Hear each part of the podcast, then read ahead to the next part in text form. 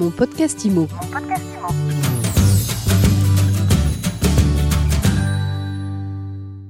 Bonjour et bienvenue dans ce nouvel épisode de mon podcast IMO. Comment obtenir un crédit immobilier dans un contexte où les taux sont orientés à la hausse? Eh bien, on va en parler tout de suite avec Bruno Rouleau. Bonjour. Bonjour Ariane. Bruno, vous êtes porte-parole du courtier Inenfi Crédit, vous êtes président de la PIC. D'abord, expliquez-nous où est-ce qu'on en est au niveau des taux d'intérêt. On a un peu de mal à y voir clair. Alors les taux d'intérêt, je vais vous rassurer, ils sont toujours très bas, même si c'est vrai qu'il y a une petite pression depuis quelques mois pour plein d'éléments conjoncturels. Hein. Bien évidemment, euh, la crise sanitaire qui est pas complètement bouclée. Il y a la fin de la politique euh, assez laxiste de la Banque centrale européenne et donc le refinancement des banques qui porte euh, celle-ci à, à, remonter leur, leur marge.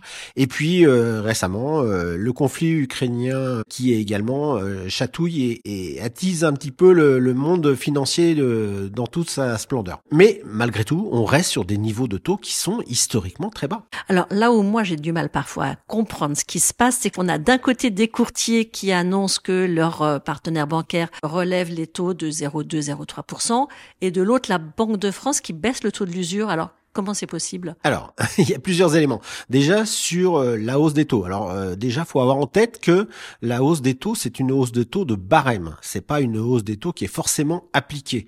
Euh, les banques sur ces deux derniers mois ont effectivement relevé entre 0,15 et 0,70 pour les plus en retard ou celles qui préféraient prendre de l'avance, comme vous voudrez, leur barème affiché. Maintenant, le sujet, c'est est-ce qu'elles sont capables de le maintenir face à une pression de la concurrence, pas que les courtiers, les, clients eux-mêmes déjà euh, mettent les banquiers en concurrence. Et la deuxième chose, c'est effectivement, c'est qu'il y a ce sujet du taux d'usure.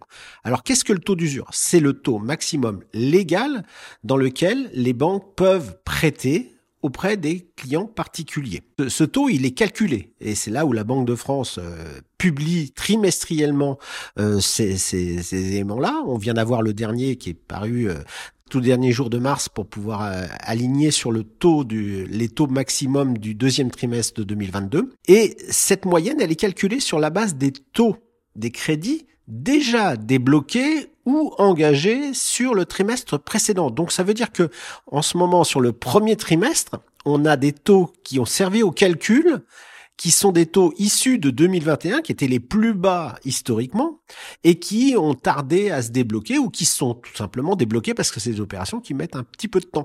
Et forcément que quand vous faites cette moyenne-là et que vous ajoutez la marge euh, d'un tiers euh, pour pouvoir calculer le taux d'usure maximum du trimestre suivant, et qu'entre-temps vous avez une remontée des taux, et eh ben vous avez un effet de ciseau qui est assez désagréable et surtout qui pénalise. Donc, les banques vont devoir tenir compte aussi de ce phénomène de plafonnement par le taux d'usure. Donc elles vont arrêter d'augmenter leur taux. Alors c'est peut-être pas qu'elles vont arrêter, en tout cas elles peuvent en tout cas euh, faire passer un message psychologique de, relèvement des taux, mais malgré tout elles vont être quand même bloquées dans l'application de ce relèvement des hausses. Alors à quoi il faut s'attendre concrètement là pour les mois qui viennent? Alors aujourd'hui, la fourchette sur les, trois maturités les plus larges, hein, 15 ans, 20 ans, 25 ans, on est grosso modo sur le 15 ans un tout petit peu en dessous de, de 1%, et les meilleures conditions peuvent aussi être encore très très dérogatoires par rapport à ce taux-là. Sur le 20 ans, qui est une très grande moyenne du marché, on est plutôt aux alentours de 1,20, et puis sur le 25 ans, c'est celui qui a sans doute été un peu plus chahuté, on est plutôt remonté aux alentours de 1,30, 1,40, et là encore, les qualités des dossiers vont amener à avoir quand même des dérogations. On a sorti encore il n'y a pas très longtemps des taux qui étaient aux alentours de 1% sur du 25 ans.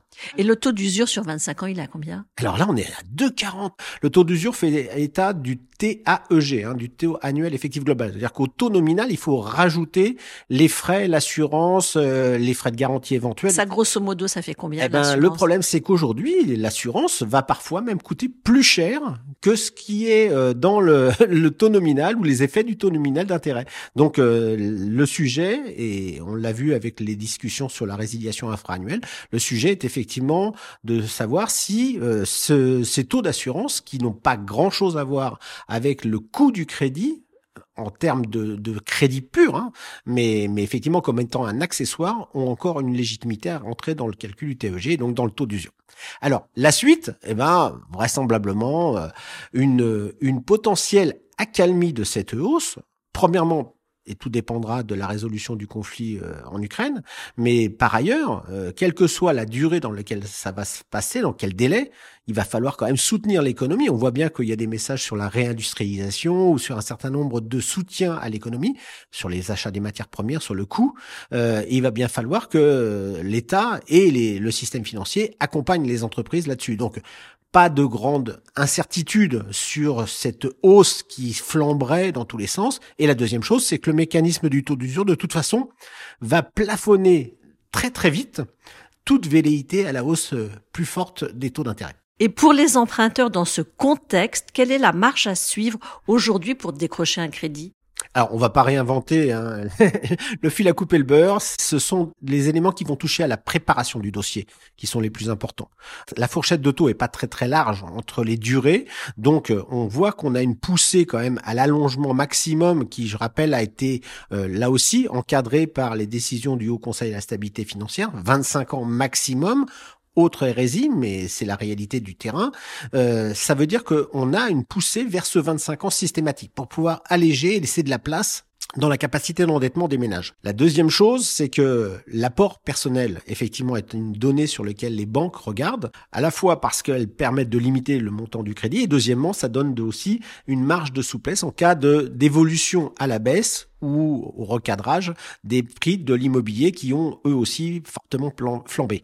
Et puis dernier élément, la qualité de la gestion du compte parce que la banque va regarder à ce que le client soit capable d'absorber soit parce qu'il n'a jamais été propriétaire et donc comment il va se comporter potentiellement avec cette nouvelle acquisition, ou alors, si jamais la personne a déjà été propriétaire, de façon à voir si jamais il n'y a pas des dérives et que le nouveau crédit pourrait euh, finalement mettre à mal la trésorerie et la gestion du budget du ménage. Banque épluche combien de mois? Alors, on a pour habitude de dire trois mois de relevé de compte. Néanmoins, attention, certaines professions ou certains statuts professionnels, je pense euh, aux assistantes maternelles qui ont euh, besoin d'avoir un peu plus de recul en termes d'analyse, mais également des intérimaires, des personnes qui sont en CDD, la banque peut remonter sur un an, un an et demi pour avoir un petit peu une vision globale. Et de plus en plus, on voit aussi arriver des demandes de la part des banques sur des relevés de frais annuels, ce qui leur permet de voir si effectivement il n'y a pas eu euh, un habillage sur les trois derniers mois et que la réalité est un petit peu plus euh, délicate qu'elle ne le semble l'être. Merci beaucoup Bruno Houlot. Je rappelle que vous êtes porte-parole Inenfi Crédit et président de la PIC. Merci Ariane. Et je vous dis à très vite pour un nouvel épisode de mon podcast IMO à retrouver sur MySuite IMO et sur toutes les plateformes d'écoute. Mon podcast IMO. Mon podcast IMO.